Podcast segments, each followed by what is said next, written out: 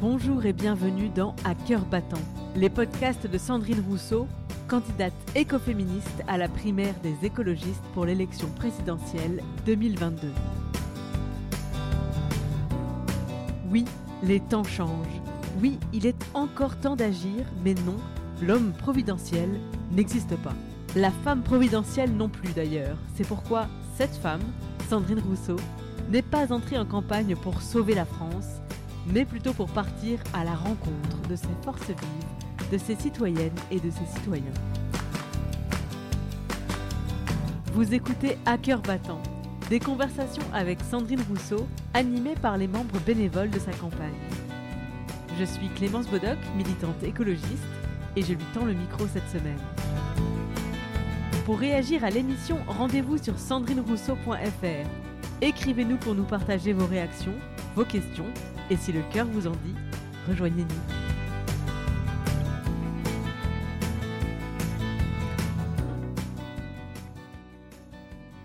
Bonjour Sandrine. Bonjour Clémence. Sandrine, tu es vice-présidente de l'Université de Lille et en ce moment, j'ai un peu l'impression que l'université, c'est un champ de bataille et qu'on est en train de perdre cette bataille. Je te dis ça parce que je suis extrêmement choquée par la situation précaire des étudiants en ce moment. Euh, je, pense que j'étais pas assez choquée avant, et pourtant, même avant, c'était compliqué. Euh, je pense notamment à l'état de délabrement des bâtiments de certaines, de facs, du nombre de manifestations qu'il y avait régulièrement. Et bref, pour toutes ces raisons, j'avais envie qu'on parle aujourd'hui de ce sujet. Et je crois que toi aussi, tu avais envie qu'on qu'on l'aborde, euh, notamment parce que l'enseignement supérieur et la recherche, c'est une compétence de l'État, mais les régions peuvent faire différents projets, peuvent mener à bien des actions pour agir concrètement et j'avais envie qu'on en parle. Euh, est-ce que tu veux peut-être commencer par me commenter ce que tu penses de la situation actuelle de l'université en France? Bah, la situation universitaire actuellement, elle est euh, ce qu'elle est depuis euh, plusieurs années quand même. Hein. Mais là, c'est exacerbé, c'est très fort. C'est quelque part, ça éclate mais c'était c'était préalable. Enfin, la, difficulté des étudiants et étudiantes, par exemple, elle était préalable à la crise du Covid. Moi, euh, euh, j'ai commencé, par exemple, je suis rentrée en politique en 2008, je crois, parce que euh, j'avais alerté sur la précarité étudiante, parce que déjà, à l'université de Lille, il y avait eu un étudiant qui était mort de faim, et donc j'avais fait venir des distributions du Secours populaire. À l'époque, on était la première université à faire ça en France, et ça avait créé une esclandre, et de cette esclandre était euh, né le dixième mois de bourse grâce euh, au travail incroyable qu'avaient fait les, les syndicats étudiants à l'époque. Et donc, ce que je veux dire, c'est que déjà en 2008, donc euh, il y, a maintenant 13 ans, quoi, déjà en 2008, il y avait des étudiants qui mouraient de faim. Donc c'est pas du tout quelque chose de récent, la précarité étudiante. Et c'est pour ça que c'est vraiment choquant que ça n'avance pas. Alors, il y a eu des politiques publiques qui ont été menées, mais il n'y a pas de politique jeunesse réellement. C'est-à-dire qu'on ne prend pas en compte la question de la jeunesse d'une manière globale.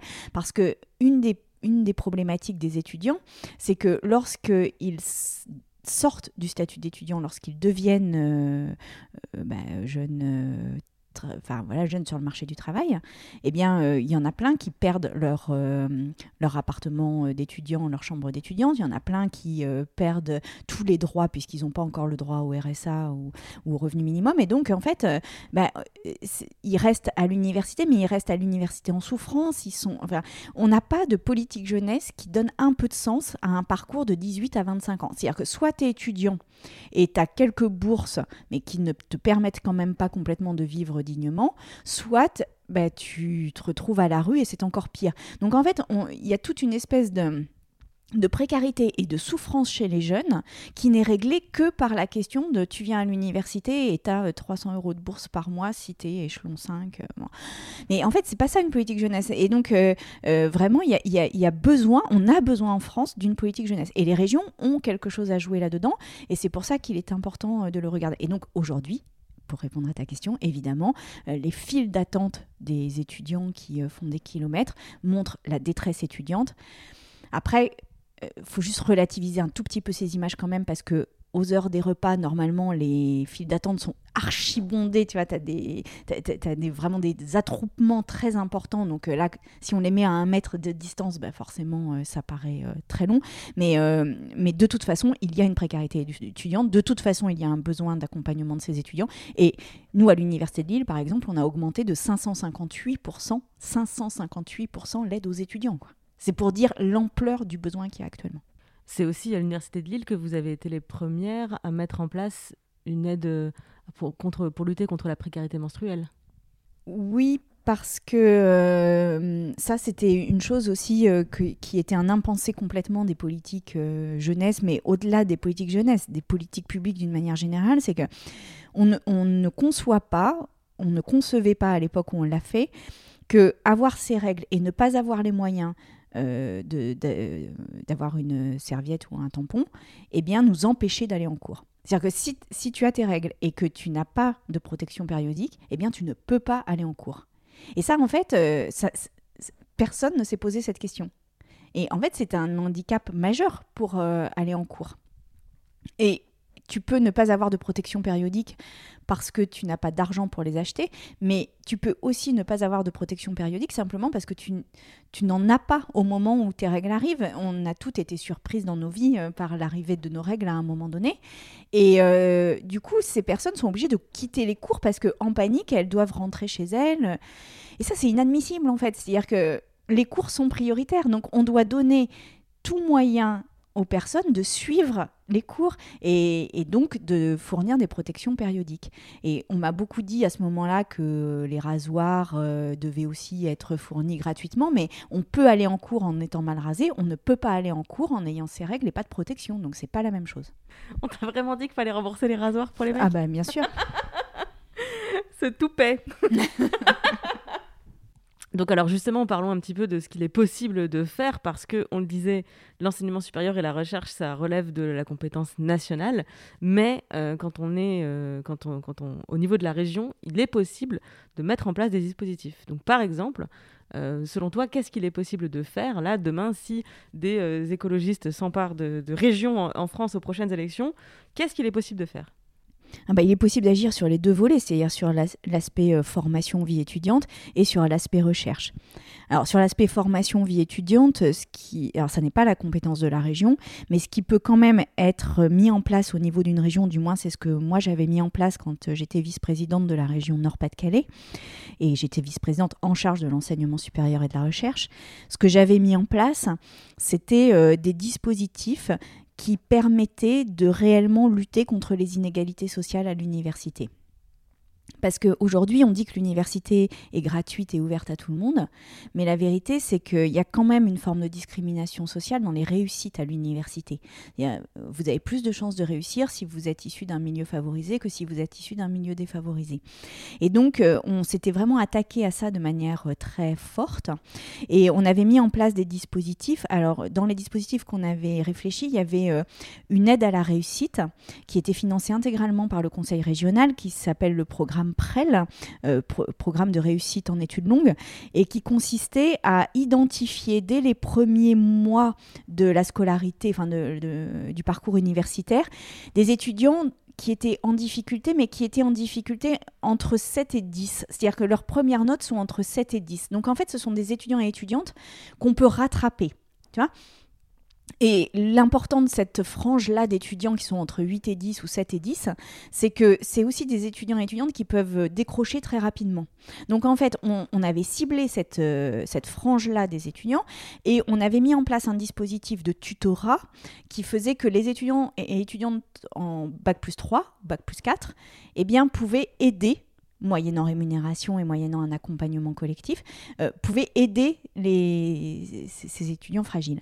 Et euh, en fait, ça avait super bien marché super bien marché. C'est-à-dire que, et, ce qui avait été fascinant dans, cette, euh, dans ce programme, c'est que même les tuteurs avaient de meilleurs résultats qu'avant d'être tuteurs. C'est-à-dire qu'en fait, le fait de positionner des étudiants de, L, de L3 ou de M1 en tutoring, eh bien, ça les conforte, ça les rassure, ça les, ça les renforce dans leurs compétences.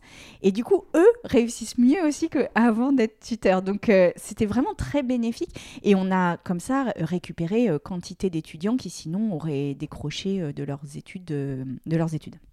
Donc ça, c'était la première chose. La deuxième chose qu'on avait mis en place pour lutter encore une fois contre les inégalités sociales à l'université, c'est la question des emplois étudiants. Parce que quand tu t'as pas de sous, quand tes parents euh, ne t'aident pas beaucoup, eh bien, tu vas euh, faire euh, McDo ou tu vas faire des emplois à côté qui sont des emplois inadaptés avec la poursuite d'études. Donc, c'est très compliqué de poursuivre les études et ça. et donc, pourquoi tu dis que c'est inadapté avec la poursuite des études, ce type d'emploi? Bah Parce qu'en général, ce sont des emplois de 15 heures, par exemple, ou 20 heures même des fois. Donc, c'est une très grosse charge horaire, ce qui euh, t'empêche de suivre les cours normalement. Et puis, en plus, c'est des emplois qui sont quand même assez abrutissants et qui donc ne te permettent pas facilement après de te remettre dans un bain d'études. Parce que ça, c'est... Euh, euh, enfin, il y a plein de philosophes qui ont cherché là-dessus et qui montrent très bien combien il est difficile de passer d'un travail complètement abrutissant à euh, un travail euh, euh, universitaire. Et donc, ce qu'on avait fait, c'est qu'on avait depuis le conseil régional, financer des emplois étudiants de 5 heures par semaine, parce que 5 heures par semaine, dans les études qui sont faites sur les emplois étudiants, 5 heures par semaine, ça permet de réussir les, études. C'est-à-dire qu'au-delà de 5 heures, tes études sont en danger, mais quand c'est de 0 à 5 heures, tes études ne sont pas en danger. Donc on avait financé des emplois étudiants de 5 heures semaine, ou de 10 heures semaine maximum pour les plus en difficulté. Et ces emplois étaient sur le lieu universitaire. Donc c'était des emplois de tutorat, euh, comme j'en ai parlé tout à l'heure, c'était des emplois euh, d'aide à, l'activité euh, associative étudiante, c'était des emplois qui permettaient de développer les mobilités douces, enfin plein de petits emplois comme ça qui étaient vraiment sur les campus et qui permettaient à des étudiants en difficulté d'avoir un complément de salaire, enfin un complément de revenus sur le mois de 150 ou 200 euros. Et en fait, ce qui suffisait pour eux à vraiment sortir la tête de l'eau et qui ne mettaient pas en danger leurs études. Voilà, donc ça fait partie des politiques que l'on peut mener depuis un conseil régional et vraiment elles ont un effet euh, très important sur la réussite étudiante. Donc ça c'était sur la partie euh, vie étudiante et formation. Euh, qu'est-ce qu'on peut mettre en place au niveau d'une région? Plutôt sur la partie enseignement-recherche alors sur la partie recherche, moi je pense qu'il y a un très gros problème actuellement dans la crédibilité de la recherche. Et donc, on avait travaillé, euh, encore une fois, au Conseil régional Nord-Pas-de-Calais, à euh, retisser ce lien de confiance recherche euh, citoyen-citoyenne. Et pour ça, on avait mis en place plusieurs dispositifs. Donc déjà, on avait fait une, euh, ce qu'on appelait un parlement du savoir. Bon, euh, ce parlement du savoir, c'était un terme peut-être un peu présomptueux, mais c'était quand même l'idée de dire, ben, il y a des syndicats dedans, il y a des représentants d'associations, il y a des représentants de citoyens, il y a des chercheurs et des chercheuses, et il y a des, y a des représentants des universités. Et en fait, ce parlement du savoir, et eh ben, on va discuter de la stratégie enseignement supérieur et recherche de la région. Et c'était très fort parce que du coup, des personnes qui ne s'étaient jamais intéressées à ça, euh, tout à coup s'apercevaient que peut-être c'était important, par exemple, je me souviens de syndicats de l'automobile qui étaient représentés dans ce Parlement du savoir et qui disaient mais oui, mais nous on a par exemple besoin de formation professionnelle auprès des universités et donc comment on met en place ces liens entre euh, nous qui avons besoin de nous reconvertir des fois ou de progresser et dans notre carrière et euh, vous les universités qui offrez des formations, comment on se connecte et comment on met en place cette formation professionnelle? Bon. Et puis, euh, il y avait d'autres choses qu'on a mis en place qui un programme qui s'appelait Chercheurs citoyens, qui avait été testé avant par Marc Lipinski au Conseil régional Île-de-France, mais qui n'a jamais été mis en place dans d'autres régions. Donc nous, on l'avait mis en place euh, en Nord-Pas-de-Calais. Et c'est vraiment un programme très, très important. Donc, programme Chercheurs citoyens, le principe, c'était de dire, bah, il y a une demande citoyenne de recherche. C'est-à-dire que euh, vous êtes dans une association qui lutte contre la précarité, vous êtes dans une association qui euh, lutte contre la pollution d'un lac ou euh, de terrains pollués à côté d'une usine ou je ne sais pas quoi, eh bien, euh, en fait, vous avez besoin de résultats de recherche. C'est-à-dire que pour mener votre combat, par exemple, contre l'usine polluante d'à côté, eh bien, vous avez besoin que les sols soient analysés, que le niveau de pollution soit analysé et que ça soit vérifié par des chercheurs. Et si on laisse séparer la question de, des luttes sociales, j'ai envie de dire, ou des luttes environnementales, et la recherche, ben, il n'y a pas forcément de connexion naturelle.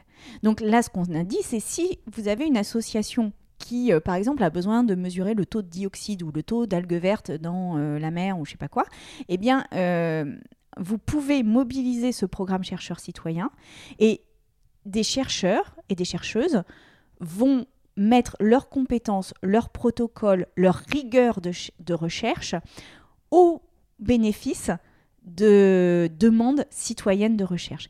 Et en fait, ce programme avait eu un succès mais absolument fabuleux et avait donné des résultats, mais d'une force inouïe. C'est-à-dire qu'à la fois, il y avait des résultats sur euh, la recherche environnementale, sur le degré de pollution de lac, par exemple, ou euh, sur les degrés de pollution de sol euh, à proximité d'usines. Mais il y avait aussi plein d'autres choses qui s'étaient montées. Et notamment, moi, j'ai le souvenir de deux projets qui m'avaient vraiment, deux programmes qui m'avaient vraiment ému. Euh, le premier, c'était des parents euh, d'enfants polyhandicapés qui s'étaient montés en association et qui avaient un rêve, c'était que leurs enfants connaissent la sensation de la marche. Et donc, ils nous avaient demandé de travailler pour que. Enfin, ils avaient demandé à des chercheurs de travailler pour que leurs enfants puissent un jour, au moins une fois, marcher dans leur vie. Et euh, donc on avait financé ce programme et il y a des chercheurs et chercheuses qui avaient euh, monté un exosquelette, donc un, squelette extérieur au corps, qui marchait avec les enfants, qui accompagnait les enfants dans la marche. Et quand les enfants sont montés dans ces exosquelettes, eh bien, euh, ils en avaient les larmes aux yeux, les parents avaient les larmes aux yeux, et c'était vraiment un moment extrêmement émouvant. Et finalement, de cette recherche, qui était juste une demande d'une association de parents, eh bien, euh, c'est devenu un programme européen pour aider les personnes âgées, par exemple, qui ont des difficultés de mobilité. Et ça va devenir une application médicale sans doute majeure dans les années qui viennent parce que euh, on va avoir besoin de ces exosquelettes pour nous aider dans la vie quotidienne. Donc ça, c'est le premier exemple. Et le deuxième exemple, c'était avec des prisonniers, euh, donc des personnes qui sont euh, privées de liberté parce qu'en plus c'était des peines très longues, donc euh, ils avaient dû commettre des crimes assez graves. Ça, je, ne connaissais pas le casier judiciaire de ces personnes et c'était pas le sujet. Mais l'idée, c'était qu'on aille vis-à-vis de ces peines longues et que des chercheuses et chercheurs leur apprennent la musique alors qu'ils n'ont pas de connaissances en solfège ni en musique, leur apprennent la musique et surtout leur apprennent la capacité à jouer en musique ensemble pour créer un orchestre. Et le pari fou de ce programme chercheur citoyen, c'était qu'en trois mois, on leur fasse jouer euh, sur de vrais instruments de musique Carmen. Et alors? Eh bien, ça a fonctionné. C'est-à-dire que moi, j'étais à la représentation et ils ont joué Carmen en orchestre. Et je peux vous dire que c'était vraiment très, très impressionnant.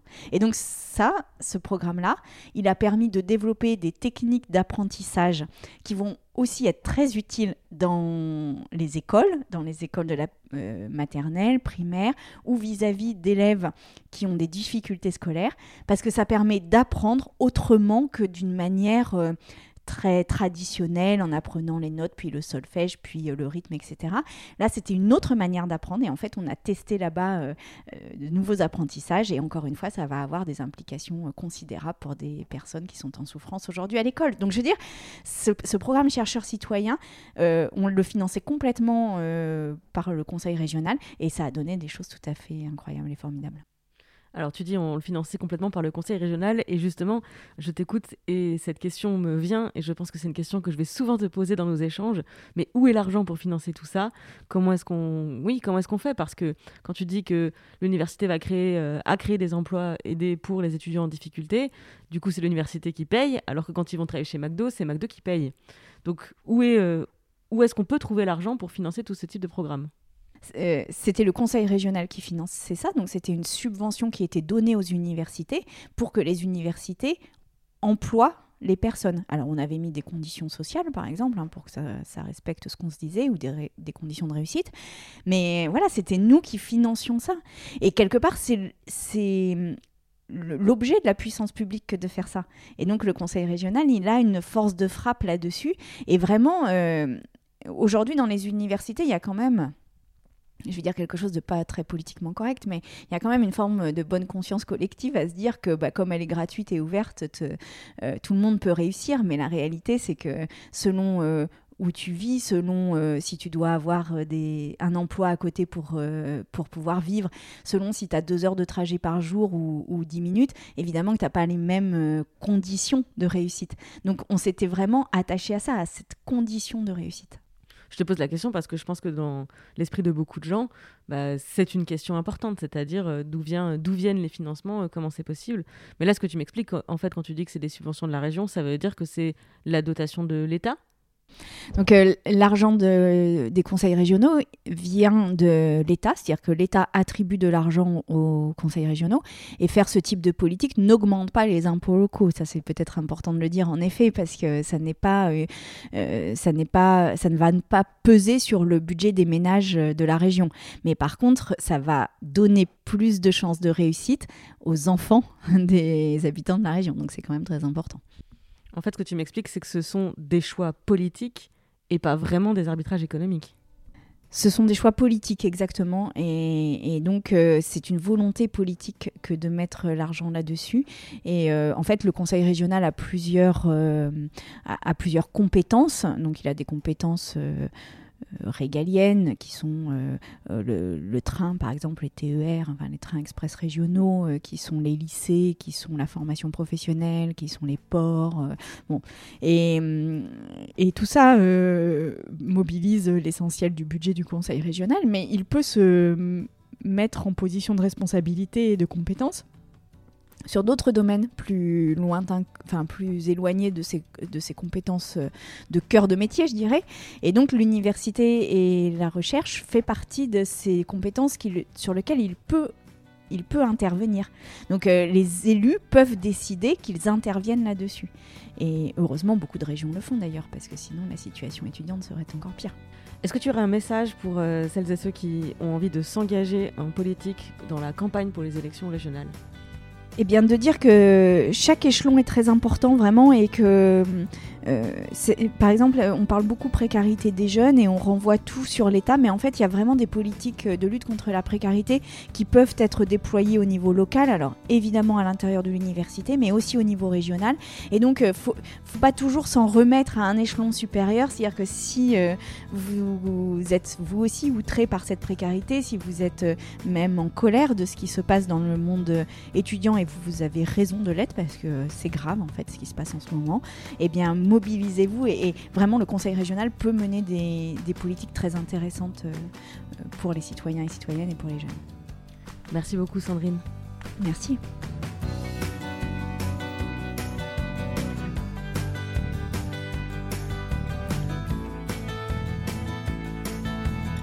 Vous venez d'écouter À cœur battant, conversation avec Sandrine Rousseau. Si cette émission vous a plu, abonnez-vous à ce podcast et surtout, faites-le connaître autour de vous en le partageant à vos cercles, en y ajoutant 5 étoiles et un commentaire sur iTunes. Chaque geste compte. Vous voulez réagir à l'émission, poser une question, partager une réflexion, voire même participer à la campagne? Mais avec grand plaisir Rendez-vous sur sandrinerousseau.fr et si le cœur vous en dit, rejoignez-nous. À bientôt